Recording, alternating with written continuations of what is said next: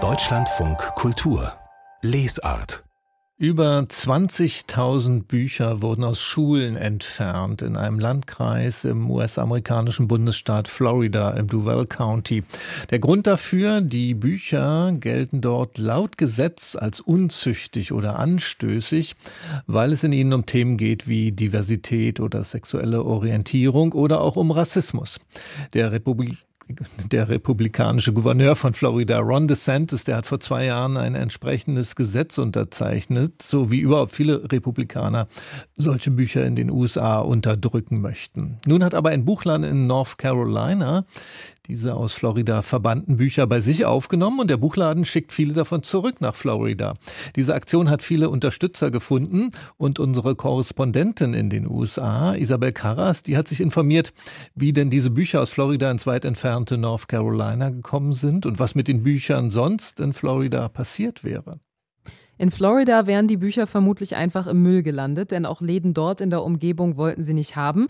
Also sind sie über Umwege in North Carolina gelandet. Das ist immerhin sechs Autostunden entfernt von Florida.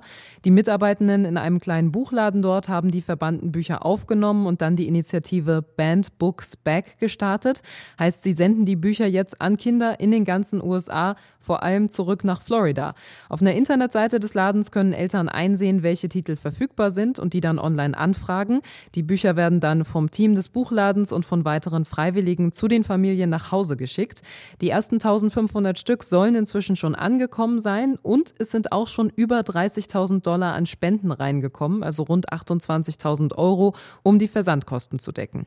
Also 1500 von den 20.000 Büchern sind schon zurück in Florida. Isabel Carras kann uns auch genauer sagen, was das für Bücher sind, die da als anstößlich gelten in dem Bundesstaat. Die Bücher waren eigentlich Teil einer Reihe, die extra für Grundschulen zusammengestellt wurde. Da geht es um Themen wie die Geschichte der Regenbogenflagge oder um Kinder, die sich nicht mit dem Geschlecht identifizieren können, mit dem sie geboren wurden. Ein Gesetz, das Floridas republikanischer Gouverneur Ron DeSantis 2022 unterschrieben hat, verbietet aber Themen wie sexuelle Orientierung und Geschlechteridentität im Unterricht, Elternrechte in Bildung und Erziehung, so heißt das Gesetz offiziell. Es wird aber auch als Don't Say Gay Gesetz kritisiert. Und eine Folge davon ist, dass eben auch Bücher rund um solche Inhalte aus den Klassenzimmern und Schulbibliotheken entfernt werden mussten. Denn Lehrerinnen und Lehrer können strafrechtlich dafür belangt werden, wenn sie Kindern in Florida den Zugang zu solchen Büchern ermöglichen. Isabel Carras zum Don't Say Gay Gesetz in Florida und den Folgen für Schulbibliotheken.